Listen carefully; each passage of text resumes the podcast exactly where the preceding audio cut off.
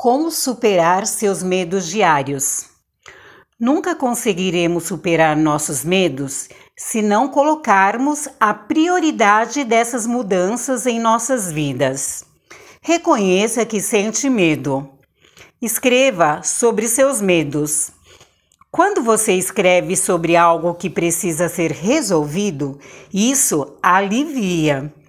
Você tem um sentimento que está resolvendo cada vez que escreve.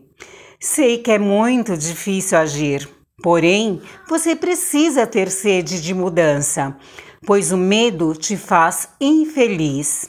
Sendo assim, muitas coisas ficam para trás em sua caminhada. Se desafie, pois o que não te desafia não te transforma.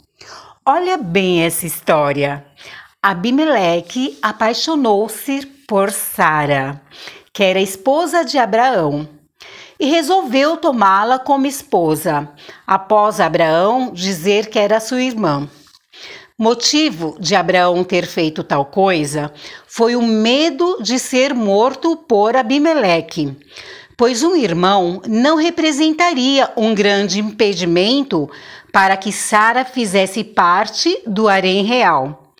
Abraão também sentiu medo, mas quando Deus deu a ordem para imolar Isaac, foi confiante, pois aprendeu a confiar.